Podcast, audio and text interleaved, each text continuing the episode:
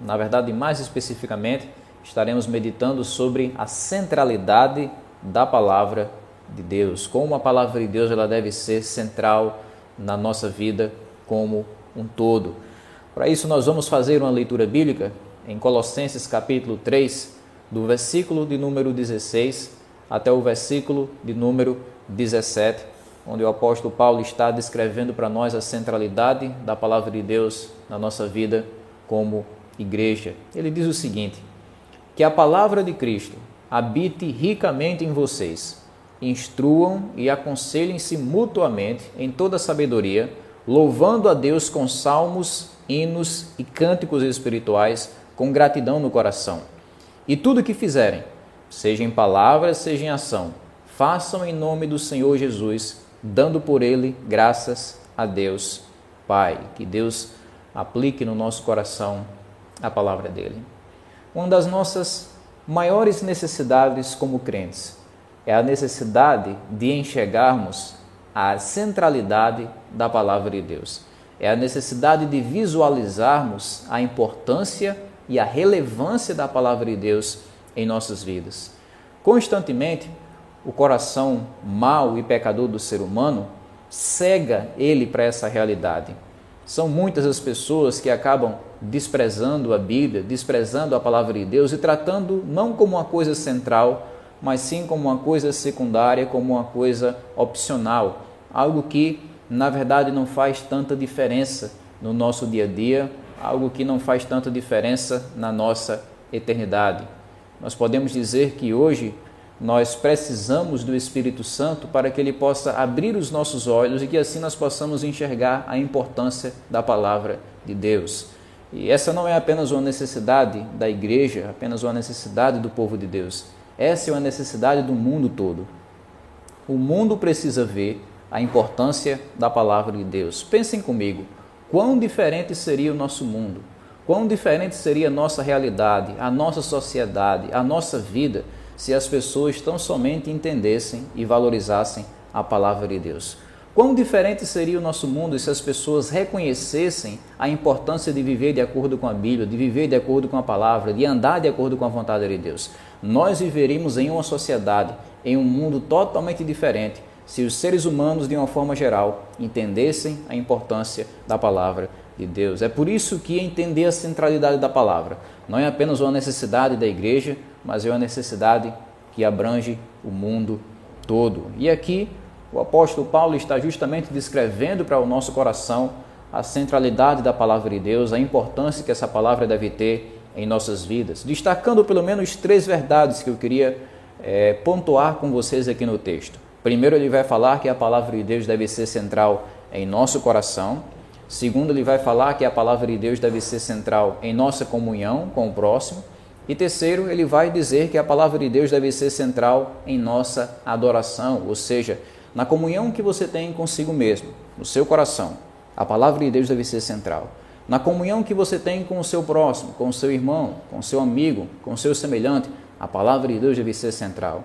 Na comunhão que você tem com Deus, a palavra de Deus também deve ser central. Então, tanto consigo mesmo, quanto nessa linha horizontal, quanto nessa linha vertical, nós todos devemos entender valorizar, apreciar e reconhecer a importância da palavra de Deus. A primeira verdade que o apóstolo Paulo vai destacar aqui em nosso texto, no início do versículo 16, é que a palavra de Deus deve ser central em nosso coração. Ela deve ocupar o centro do nosso coração, como ele vai dizer aqui no início do versículo 16 que a palavra de Cristo habite ricamente em vocês. Ele está dizendo que essa palavra deve encher o nosso coração. Quando nós falamos sobre o coração, nós estamos falando sobre a sala de controle da nossa vida. o coração é o centro da nossa existência, é o centro da nossa caminhada.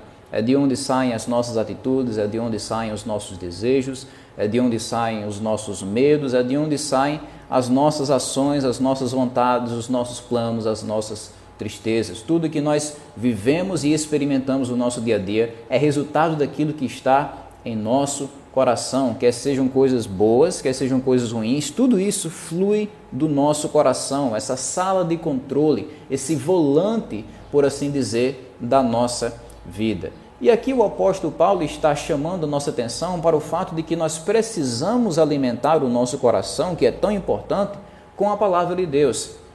Paulo sabe que muitas vezes nós somos tentados a alimentar o nosso coração com qualquer bobagem, menos com a palavra de Deus. Ele sabe que muitas vezes as pessoas estão alimentando o coração delas com qualquer bugiganga que esse mundo possa oferecer. E muitas vezes essa é a nossa realidade. Muitas vezes nós fraquejamos e começamos a alimentar o nosso coração com todo tipo de coisa, menos com a palavra de Deus. A nossa dieta inclui todo tipo de alimento, menos o alimento espiritual. Então nós alimentamos o nosso coração com trivialidades, com filmes, com séries, com notícias, com, com coisas ruins, coisas que colocam o nosso coração para baixo, com o pecado que esse mundo oferece, com a ilusão desse mundo, com as fantasias desse mundo, nós acabamos que cedendo e alimentando o nosso coração com esse tipo de alimento que é prejudicial para a nossa saúde espiritual. É por isso que aqui o apóstolo Paulo está trazendo uma exortação muito séria. Nós precisamos alimentar o nosso coração não com as bobagens desse mundo, mas sim com a palavra de Deus. A exortação do apóstolo Paulo é para que nós possamos alimentar o nosso coração com a Bíblia.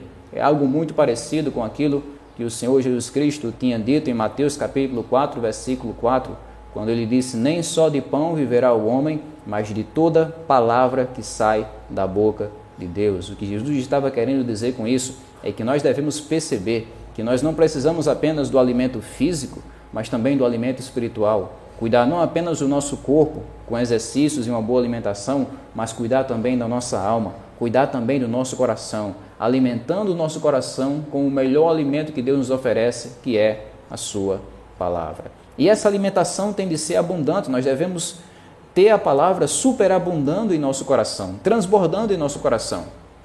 O apóstolo Paulo diz que a palavra de Deus habite ricamente, ou seja, quer dizer que a palavra de Deus deve ser abundante em nosso coração. Nós devemos conhecer essa palavra com profundidade, entender essas verdades que Deus revelou para nós com seriedade no nosso coração. Não devemos nos contentar com o conhecimento que é superficial da palavra de Deus. Não devemos nos contentar apenas com o A, E, I, O, U da palavra de Deus. Devemos sempre prosseguir, devemos sempre ir além. A palavra de Deus, como Paulo diz aqui, deve habitar de uma maneira rica, de uma maneira caudalosa, de uma maneira abundante, de uma maneira copiosa em nosso coração. É assim que devemos encher o nosso coração com a palavra de Deus. E Paulo não está escrevendo isso aqui apenas para pregadores, pastores, diáconos e liderança da igreja. Ele está escrevendo isso para todo crente da igreja. Ele está destacando que todo crente tem a responsabilidade diante de Deus, a responsabilidade espiritual diante de Deus, de se alimentar abundantemente da palavra de Deus. Ele está destacando aqui o fato de que todos nós, como crentes, devemos estar envolvidos em um processo de crescimento espiritual quando o apóstolo Pedro escreve a sua segunda carta, ele encerra as suas palavras no capítulo 3, verso 18, dizendo que nós devemos crescer na graça e no conhecimento do nosso Senhor e Salvador Jesus Cristo, a quem seja glória para todos sempre. Amém. Ele está justamente destacando o fato, como se estivesse resumindo tudo que, que escreveu, dizendo: Nós precisamos se alimentar constantemente, continuamente, progressivamente da palavra do Senhor nosso Deus do conhecimento da vontade de Deus, da graça do Senhor Jesus Cristo. Nós não devemos dar lugar à nossa vida à estagnação que produz imaturidade espiritual. No capítulo 5 do livro de Hebreus, no versículo de número 11 até o versículo de número 13, o autor traz uma séria exortação a crentes que estavam há muito tempo na igreja, mas que não tinham produzido nenhum tipo de crescimento espiritual, permaneciam na infância na fé, estavam há anos na igreja, mas mesmo assim não estavam crescendo na graça, não estavam crescendo no conhecimento, a imaturidade espiritual. A falta de crescimento na vida cristã é um pecado grave aos olhos de Deus que nós devemos atentar para não cairmos nele. Nós devemos ter uma, um crescimento na palavra de Deus que é abundante, que é rico. Se você encontrasse um poço de petróleo no muro da sua casa, você não se contentaria apenas pegando algumas gotas. Você extrairia o máximo que conseguisse. Se você encontrasse uma mina de ouro no muro da sua casa, você não extrairia apenas algumas gramas e ficaria por, por isso mesmo. Você tentaria conseguir o máximo daquela mina. Assim também, se nós temos essa riqueza abundante da palavra de Deus à nossa disposição, Nós devemos mergulhar nessa palavra, entender essa palavra, abraçar essa palavra, para que assim nós possamos extrair o máximo que nós possamos receber em nosso coração. Então, essa palavra deve habitar de uma maneira rica e, como Paulo diz aqui, essa palavra deve também habitar e permanecer em nosso coração. Permanecer em nosso coração. Vejam bem, irmãos, existe uma verdade que Paulo está destacando aqui que é muito importante.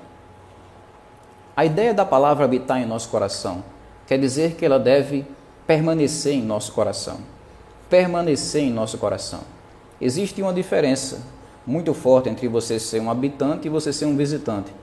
O visitante é aquela pessoa que vai e volta, é aquela pessoa que vai e não permanece, ela passa um tempinho e depois vai embora.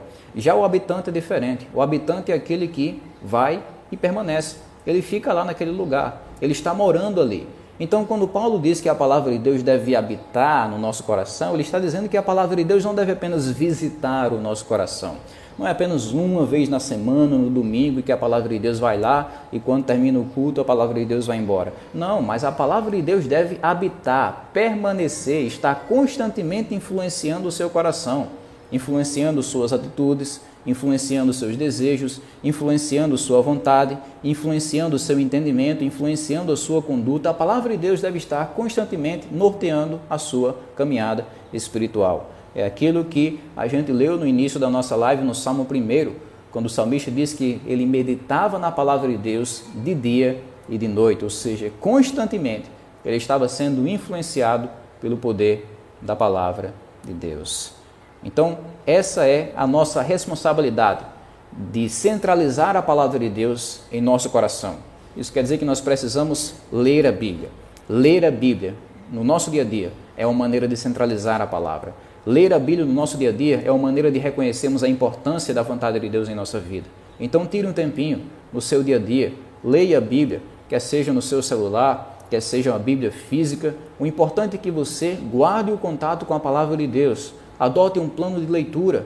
Leia a Bíblia em um ano, leia o Novo Testamento em alguns meses. Faça com que o seu conhecimento esteja progredindo cada vez mais, para que o hoje seja melhor do que o ontem o amanhã seja melhor do que o hoje, para que você esteja constantemente, passo a passo, subindo, crescendo, progredindo na sua vida cristã.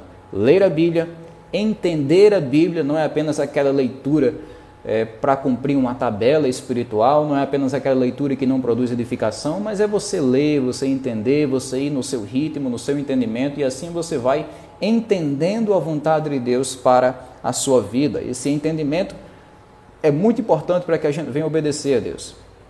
Esse entendimento vem através da meditação. A gente lê, a gente entender e depois a gente ficar meditando naquilo. Nem sempre você vai poder estar literalmente, né, com uma Bíblia aberta ali na sua frente ou com um celular na Bíblia aberta ali na sua frente. Nem sempre você vai ter condições de fazer isso, mas sempre você vai poder ter a Bíblia aberta aqui na sua mente meditando na Bíblia, meditando na palavra, entendendo a palavra de Deus e ruminando, mastigando aquilo que você tem aprendido da parte do Senhor. Essa é a importância da gente meditar na Bíblia. Nós sempre poderemos ter esse contato com a palavra de Deus, quer seja lavando louça, ou fazendo almoço, ou dirigindo, ou no supermercado, ou no posto de combustível, ou no trabalho, ou na igreja, ou quando está caminhando, quer seja em qualquer momento da sua vida sempre você vai ter esse acesso à palavra de Deus através da meditação. Mas acima de tudo, acima de tudo isso, nós devemos entender a importância de obedecer. Sem a obediência, a leitura, o entendimento e a meditação é inútil. Nós precisamos entender a palavra de Deus e também obedecer. Nós precisamos cumprir aquilo que nós sabemos, aplicar a palavra de Deus ao nosso dia a dia, aos nossos relacionamentos, à nossa prioridade. Jesus Cristo certa vez contou a parábola sobre dois homens. E ele compara esses dois homens a dois tipos de pessoas que estão diante da palavra de Deus. Primeiro existe aquela pessoa que está diante da palavra de Deus e obedece, obedece a palavra. Essa pessoa é comparada a um homem que construiu a sua casa sobre a rocha, ele cavou bem fundo e firmou um fundamento forte na rocha. Os ventos vieram, a tempestade bateu contra aquela casa, vieram grandes turbulências para aquela casa, mas ela permaneceu de pé, porque estava firmada na rocha da palavra de Deus. Assim é a pessoa que ouve, entende e pratica a palavra. Por outro lado, existe outro tipo de pessoa que Jesus descreve como um homem que construiu a sua casa sobre a areia. e ele não firmou um bom fundamento, e quando as tempestades vieram, quando o vento bateu forte, quando as turbulências vieram para aquela casa, ela caiu e foi grande a sua queda, foi grande a sua ruína. Assim é o ser humano que ouve a palavra de Deus, que tem contato com a palavra de Deus, mas não obedece à palavra de Deus. Diante de tudo isso, nós devemos enxergar a centralidade que a palavra de Deus deve ter em nosso coração. Em segundo lugar, Paulo destaca também a centralidade que a palavra de Deus deve ter em nossa comunhão com o próximo, em nossa comunhão com o nosso semelhante, nesse aspecto horizontal da nossa vida, no nosso relacionamento uns com os outros. Como ele vai dizer aqui na parte B do versículo 16, ele diz: instruam e aconselhem-se mutuamente em toda a sabedoria. Em toda a sabedoria. Como é que nós podemos centralizar a palavra em nossa comunhão uns com os outros? Através da instrução, através do ensino, através da educação espiritual. Paulo está dizendo: não quero apenas que vocês encham o coração de vocês com essa palavra. Eu quero que vocês transmitam essa palavra para as outras pessoas. Eu quero que vocês encham outros corações com essa palavra. Vocês recebem essa palavra e vocês repassam essa palavra. Através da educação, através do ensino, nós devemos não apenas nos educar com a palavra de Deus, mas também educar outras pessoas com essa palavra. Aproveitar as oportunidades que temos no nosso dia a dia, ou com irmãos, ou com pessoas que ainda não compartilham da nossa fé, para que nós possamos compartilhar a palavra de Deus com essas pessoas. Encher o coração seu e você também encher o coração de outras pessoas. Essa é a razão, por exemplo, de Deus ter concedido mestres a igrejas. Em Efésios capítulo 4, do versículo 11 até o versículo 13, uma das verdades que o apóstolo Paulo vai destacar sobre a realidade da igreja é que ele concedeu mestres, ele concedeu pastores, ele concedeu evangelistas para esse objetivo para a educação espiritual do povo de Deus.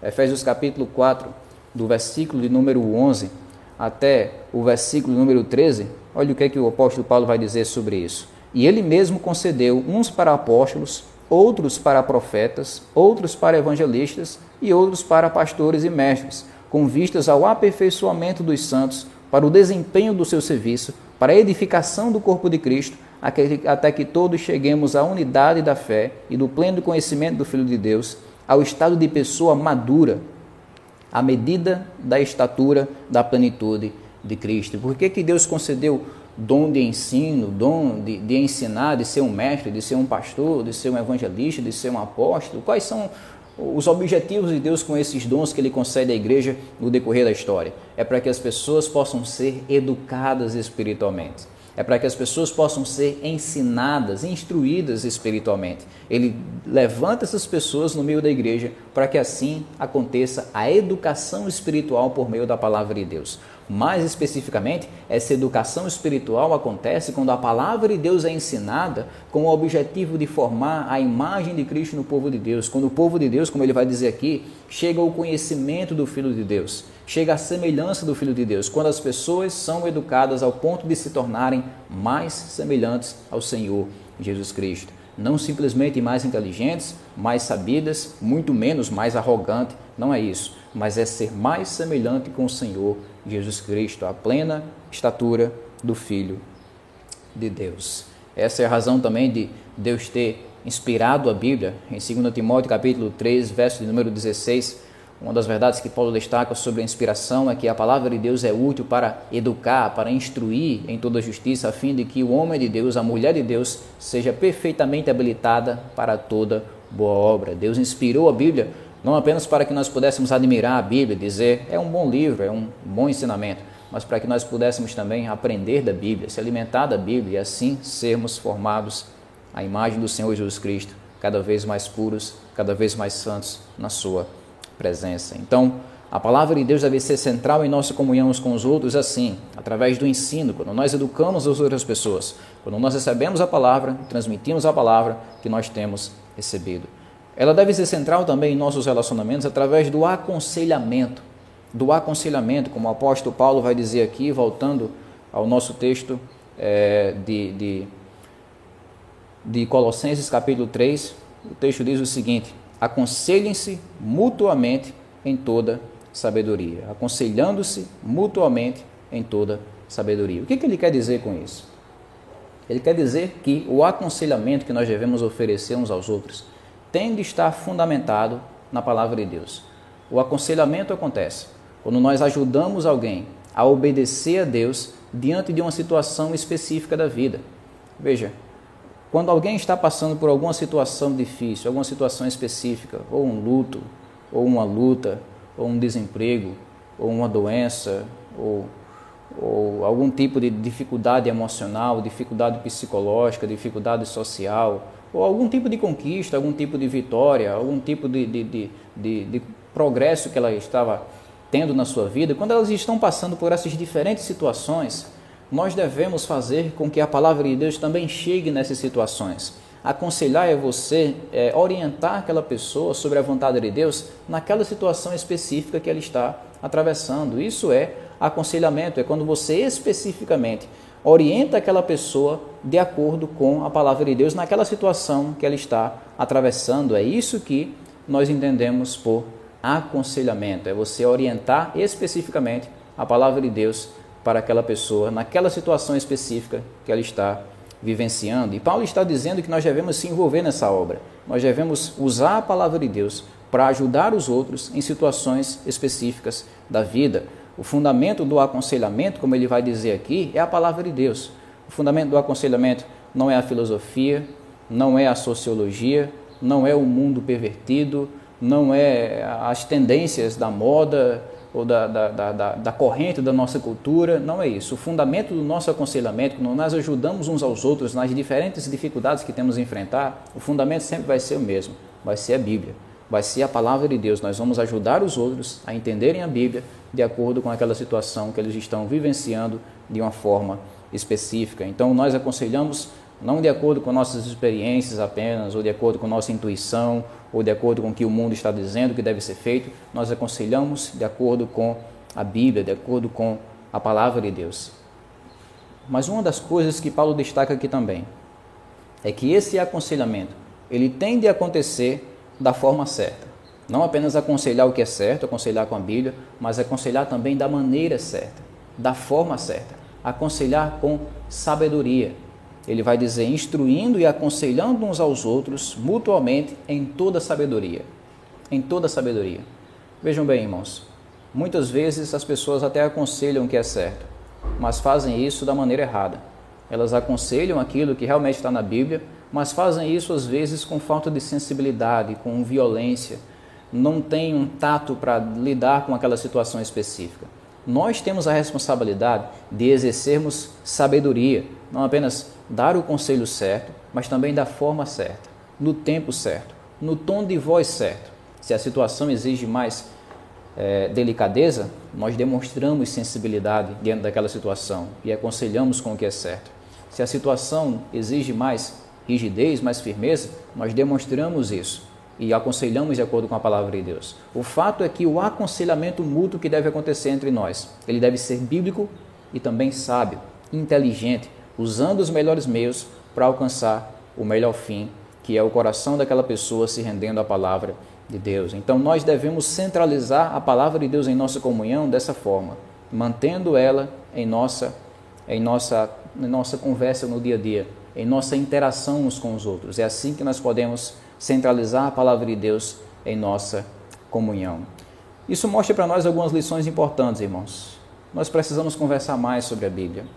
Vocês já pararam que pararam para pensar que nós temos uma facilidade de conversar sobre todo tipo de assunto. Nós conversamos sobre política, nós conversamos sobre o inverno, nós conversamos sobre é, a sociedade, nós conversamos sobre diferentes tipos de assuntos, sobre filmes, sobre séries, sobre time de futebol, sobre economia, sobre tantos assuntos.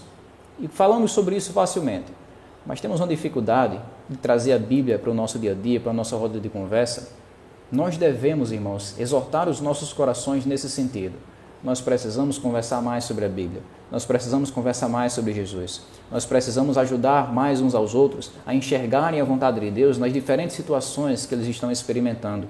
Nós precisamos trazer a Bíblia para o nosso diálogo uns com os outros. O tempo de brincar tem, o tempo de falar de economia tem, o tempo de falar de política, falar do inverno tem também, mas principalmente devemos guardar o tempo também em nossas conversas uns com os outros para falarmos sobre a palavra de Deus, instruindo uns aos outros, aconselhando uns aos outros, preparando uns aos outros, para que assim nós possamos experimentar o poder da palavra de Deus em nosso dia a dia, em nossas conversas. Isso mostra para nós uma coisa muito interessante também, uma verdade muito interessante. Nós precisamos se interessar uns pelos outros. Quando Paulo diz, aconselhem uns aos outros, ele está dizendo, não deem lugar ao individualismo da nossa época, que faz com que você olhe apenas para si mesmo e despreze os outros. Dê lugar àquele sentimento que faz com que você se importe com o seu semelhante, para que você possa aconselhar aquela pessoa, amar aquela pessoa, orientar aquela pessoa, guiar aquela pessoa de acordo com a palavra de Deus. O aconselhamento não é apenas uma responsabilidade dos pastores e pregadores da igreja e obreiros da igreja. Apesar de que existem sim algumas situações onde exige-se uma preparação maior, nesse caso cabendo a, a, participação sim de um pastor, mas de forma geral o aconselhamento ele é confiado a todo crente, todo crente que tem o seu interesse de aprender da palavra de Deus e transmitir a palavra de Deus. Faz parte do fazer discípulos e ensinar uns aos outros tudo aquilo que nós temos aprendido da parte de Deus, como vemos na grande comissão em Mateus capítulo 28, de verso 18. O fato é que, para que esse aconselhamento aconteça, como Paulo está destacando aqui, nós temos de se interessar uns pelos outros, ter o interesse pela palavra de Deus, encher o nosso coração com a palavra e ter o interesse também de encher o coração de outras pessoas com essa mesma palavra. Essa é a nossa responsabilidade de centralizarmos a palavra de Deus em nossa comunhão uns com os outros. E terceiro e último lugar, depois de vermos que a palavra de Deus é central em nosso coração, central em nossa comunhão, nós vemos que a palavra de Deus também deve ser central em nossa adoração, como ele diz no finalzinho do verso 16 e verso 17 também. Louvando a Deus com salmos, hinos e cânticos espirituais, com gratidão no coração, e tudo que fizerem, seja em palavra, seja em ação, façam em nome do Senhor Jesus, dando por ele graças a Deus Pai. O que, que Paulo está dizendo aqui? Em nosso relacionamento vertical com Deus, em nossa adoração com Deus, a palavra de Deus também deve ser o centro. Nós se relacionamos com Deus através da palavra de Deus. A adoração que nós prestamos a Deus, como ele vai dizer aqui, deve ser centrada em Deus, louvando quem? Louvando a Deus. Pode ser uma verdade simples, mas é uma verdade intrigante na sociedade que nós vivemos. Nós vivemos em um mundo que é marcado pelo antropocentrismo uma geração que é antropocêntrica, que coloca o homem no centro. O mais importante é o que o homem merece, é o que o homem é, é o que o homem quer, é o que o homem pode fazer, o que pode conquistar na ciência, na tecnologia, como se o homem fosse uma espécie de Deus aqui na Terra. E tudo que ele quer, tudo que ele quer desejar, tudo que o ser humano quiser, ele deve receber sem qualquer questionamento. Nós vivemos também numa sociedade que é idólatra, pessoas que estão adorando diferentes ídolos ídolos muitas vezes produzidos pelas mãos humanas, através do gesso, da madeira, do barro, da pedra, do ferro, ídolos muitas vezes que são concebidos pela imaginação humana, ídolos materiais, idolatria aos bens materiais, idolatria ao dinheiro, que é a avareza, idolatria ao sucesso, à fama, ao aplauso, ao elogio, idolatria que se manifesta de diferentes tipos na vida do ser humano comum. E nós precisamos, nesse contexto de idolatria, reafirmar uma verdade que é crucial para a vida de qualquer ser humano. Só existe um Deus. Só existe um Deus que merece a nossa completa reverência, a nossa completa adoração, a nossa mais definitiva lealdade. Só existe um Deus que merece a adoração do nosso corpo e da nossa alma. Esse Deus é o Deus único, é o Deus verdadeiro que se revela a nós através da Bíblia sagrada. Essa adoração, então, que nós prestamos deve ser centrada em Deus. É assim que centralizamos a palavra, quando adoramos ao único Deus numa sociedade marcada pela idolatria. A adoração também tem de ser bíblica. Como ele vai dizer aqui, nós louvamos com salmos, com hinos, com cânticos espirituais. Ele está mostrando para nós que o louvor que nós oferecemos para Deus, o conteúdo da nossa voz vibrante no louvor, deve ser a palavra de Deus, deve ser a Bíblia deve ser aquilo que Deus revelou através da palavra. A Bíblia deve ser o norte daquilo que nós cantamos. São salmos, são hinos, são cânticos espirituais. Nós vivemos em um, um mundo evangélico onde muitas vezes os hinos que são cantados são hinos humanistas, que colocam o homem no centro. O importante é a vitória do homem, é a conquista do homem, é o homem ter o que ele quer, é o homem é, conseguir o que ele deseja, é o homem humilhar o outro. Né? Tem até um hino que diz agora é a sua vez de humilhar, como se o ser humano fosse o bambambam bam, bam da coisa, fosse a última bolacha do pacote, fosse a Coca-Cola do deserto, fosse o centro de tudo. Mas nós devemos entender que a Bíblia deve ser o centro do nosso louvor, o centro da nossa adoração. Nós precisamos usar a Bíblia como nosso padrão. E a Bíblia não exalta o homem, a Bíblia exalta a Deus. Como diz o Salmo, não a nós, Senhor, não a nós, mas ao teu nome dá glória. Essa é a adoração que devemos prestar a Deus, uma adoração bíblica, uma adoração também que é grata, como ele vai dizer aqui, louvando ao Senhor com gratidão no coração de vocês. Qual é a diferença entre uma adoração grata e uma adoração forçada? A adoração grata, ela é feliz. A adoração grata, ela é voluntária. A adoração grata, ela é satisfatória, ela é espontânea. Já a adoração forçada, ela é triste, ela é desprovida de qualquer sentimento de alegria. A adoração que Deus espera de nós não é a adoração de um robô que é forçado a fazer aquilo como se fosse um sistema, mas é a adoração que é espontânea do coração de um ser humano que foi redimido e restaurado pelo Evangelho. Esse é o tipo de adoração que Deus espera do seu povo, uma adoração feliz. E os motivos que nós temos para adorar a Deus são inúmeros, são infindáveis. A gente acordou, a gente se levantou, a gente se alimentou, a gente está respirando, nosso organismo está funcionando, nós temos saúde, nós temos vida, estamos sendo livrados no meio dessa pandemia, nós estamos recebendo inúmeras bênçãos espirituais da parte do Senhor, nós temos uma igreja em nossa vida, nós temos principalmente Jesus Cristo que nos redimiu e nos salvou. São inúmeros os motivos que nós temos para adorar o Senhor, nosso Deus, e devemos sempre olhar, alimentar o nosso coração com esses motivos. Essa adoração, como Paulo diz aqui, também tem ser de todo o coração. Louvando o Senhor com gratidão aonde? No coração. Não é só adorar da boca para fora. Não é só adorar através das aparências. Não é só usar a nossa voz. É usar também o nosso coração. É usar o nosso ser de uma maneira completa, de uma maneira integral, de uma maneira inteira. Nós devemos adorar a Deus com toda a nossa vida, não apenas um hino cantado, não apenas um sermão ouvido, mas uma vida que é consagrada totalmente ao Senhor e a vontade de Deus. Essa é a adoração que nós devemos prestar a Deus, uma adoração de coração. E uma adoração também que é integral, né, como ele vai dizer aqui.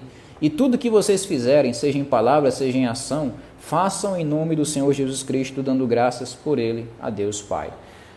Percebam o que Paulo está dizendo aqui. Ele está dizendo que a adoração envolve nossas palavras e nossas atitudes. A adoração não é apenas um hino que nós cantamos. A adoração é uma vida que nós vivemos. Adoração não é apenas um louvor na nossa boca. Adoração é um estilo de vida. É quando nossas atitudes, nossos pensamentos, nossos sentimentos, nossas vontades, nosso comportamento de uma maneira geral, tudo isso está sendo consagrado diante de Deus para a glória de Deus. É assim que nós podemos adorar a Deus de uma forma integral, é com todo o nosso ser, é com toda a nossa vida. Não apenas um hino que nós ouvimos ou cantamos na igreja, mas é também uma forma de viver que honra a Deus, se glorifica a Deus e que santifica o nome do Senhor em nossa sociedade corrupta. Em último lugar, Paulo diz que essa adoração centrada na palavra de Deus, ela é viabilizada por meio do Senhor Jesus Cristo. Como ele vai dizer aqui, façam isso tudo em nome do Senhor Jesus Cristo. Paulo está dizendo que a única maneira de tornarmos toda essa realidade possível de adoração possível em nossa vida é quando nós fazemos isso em nome do Senhor Jesus, através daquilo que Cristo fez por nós através daquilo que Cristo realizou por nós. Foi Jesus que abriu o caminho para que hoje nós tivéssemos livre acesso à presença de Deus. Foi Jesus que abriu esse caminho para que nós pudéssemos viver uma vida de adoração a Deus. Jesus veio dos céus para a terra, Jesus viveu uma vida perfeita nesse mundo, Jesus morreu carregando os pecados do seu povo, Jesus ressuscitou ao terceiro dia, provando que é Deus, provando que nós podemos confiar nele. Jesus subiu até a destra de Deus para interceder pelos pecadores. Jesus agora promete que cada pecador que se arrepende dos seus pecados, que abandona a velha vida, que abandona os velhos vícios e se volta para a presença de Deus, esse pecador vai ter redenção, perdão através do Evangelho. É através desse Evangelho que nós vivemos uma vida que adora a Deus. É assim que nós temos a palavra de Deus sendo centralizada em nossa adoração. Quando adoramos a Deus por meio do acesso que Jesus Cristo abriu para o seu povo.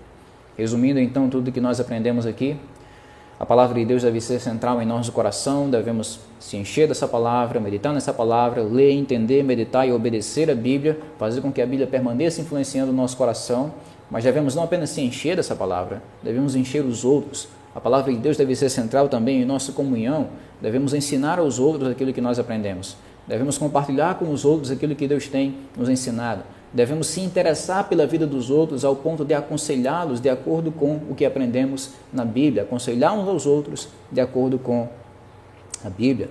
E a palavra de Deus também deve ser central em nossa adoração, uma adoração centrada em Deus, bíblica, grata, de coração, integral e viabilizada por meio do Senhor Jesus Cristo. Esse é o tipo de adoração que Deus espera do seu povo.